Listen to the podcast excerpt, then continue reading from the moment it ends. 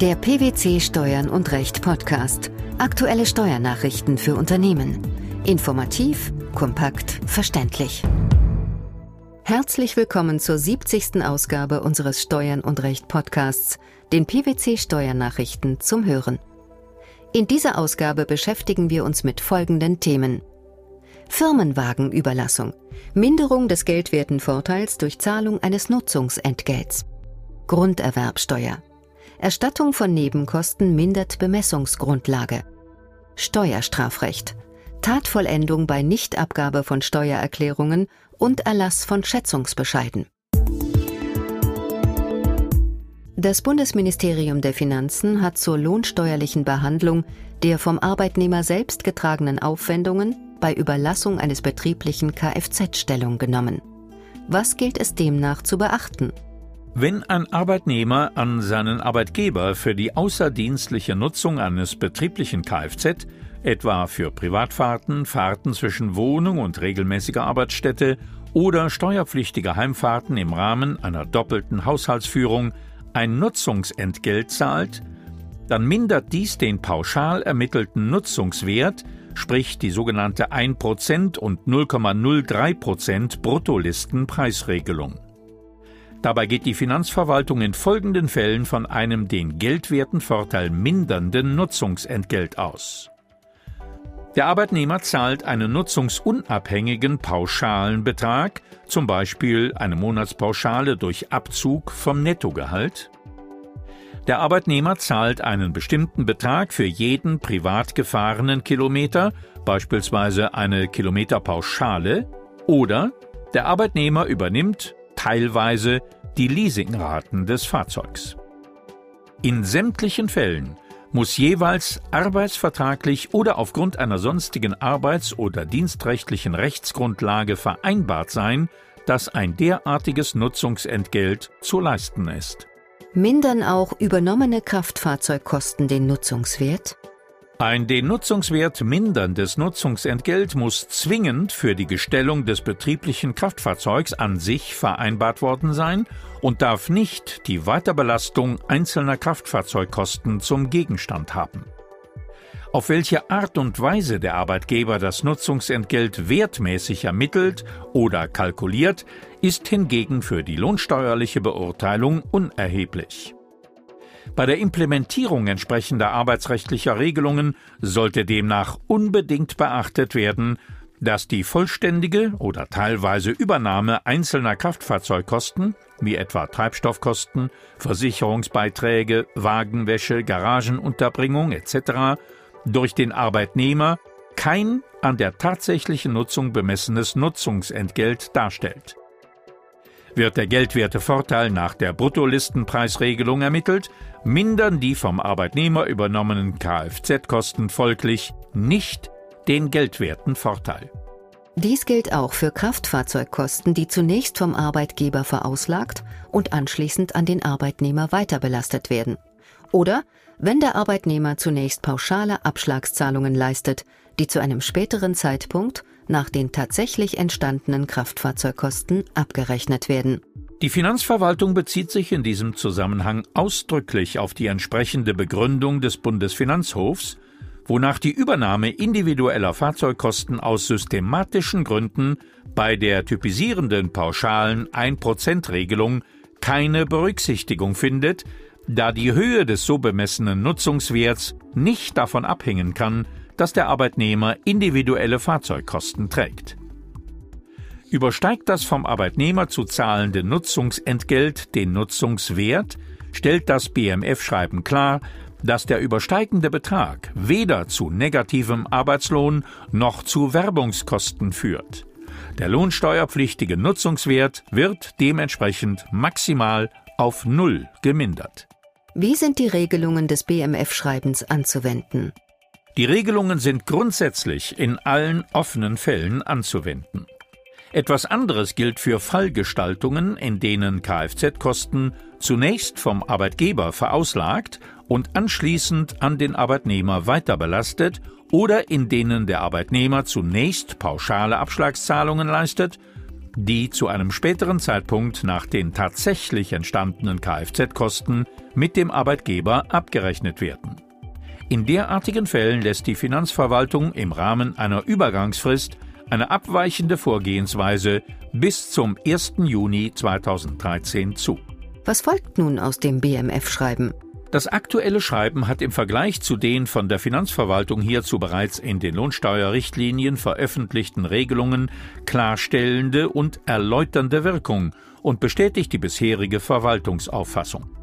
Dies gilt insbesondere für vom Arbeitnehmer getragene Leasingraten. Trotzdem sollten Arbeitgeber ihre Zuzahlungsmodelle daraufhin überprüfen, ob das dort vereinbarte Nutzungsentgelt den Voraussetzungen des BMF-Schreibens entspricht, um die beabsichtigte steuerliche Rechtsfolge, also eine Minderung des Nutzungswertes, herbeizuführen. Auch unser zweiter Beitrag hat eine Minderung zum Thema. Ist der Veräußerer eines Grundstücks verpflichtet, dem Erwerber Erwerbsnebenkosten zu erstatten?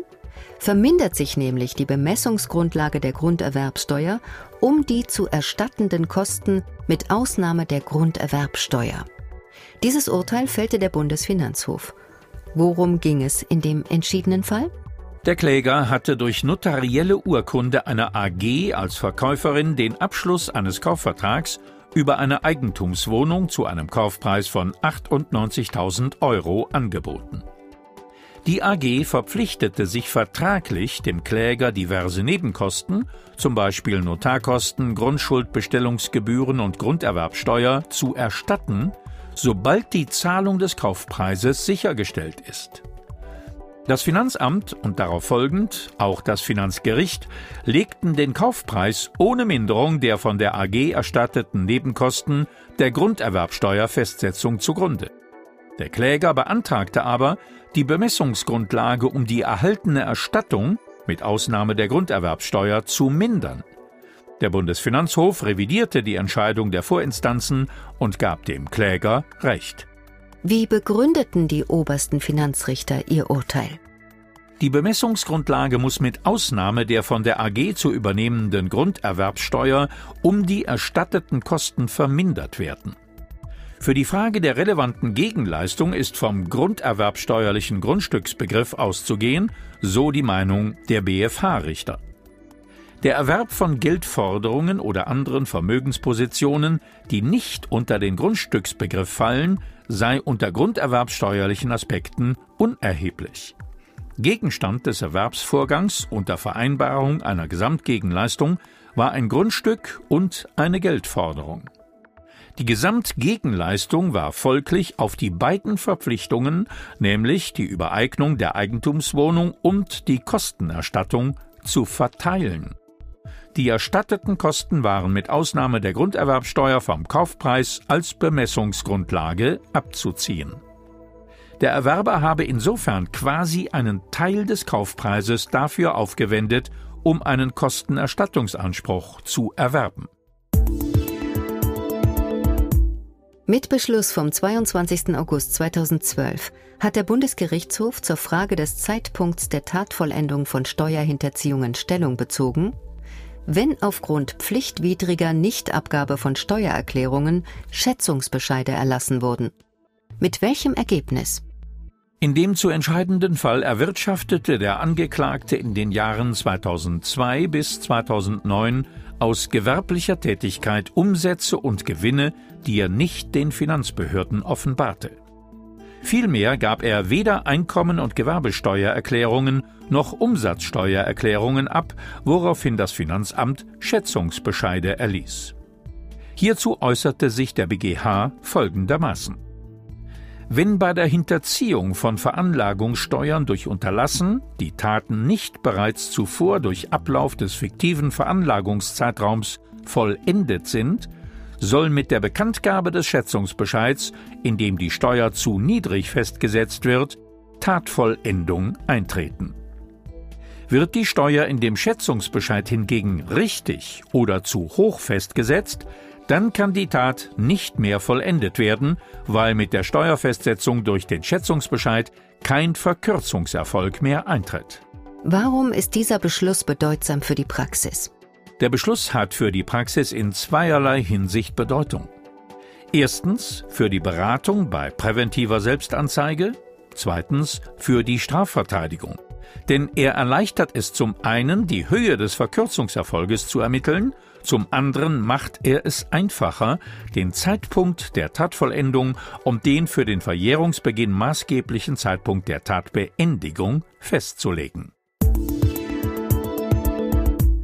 Die Minderung des geldwerten Vorteils bei der Firmenwagenüberlassung, die Minderung der Bemessungsgrundlage für die Grunderwerbsteuer sowie die Tatvollendung bei Nichtabgabe von Steuererklärungen.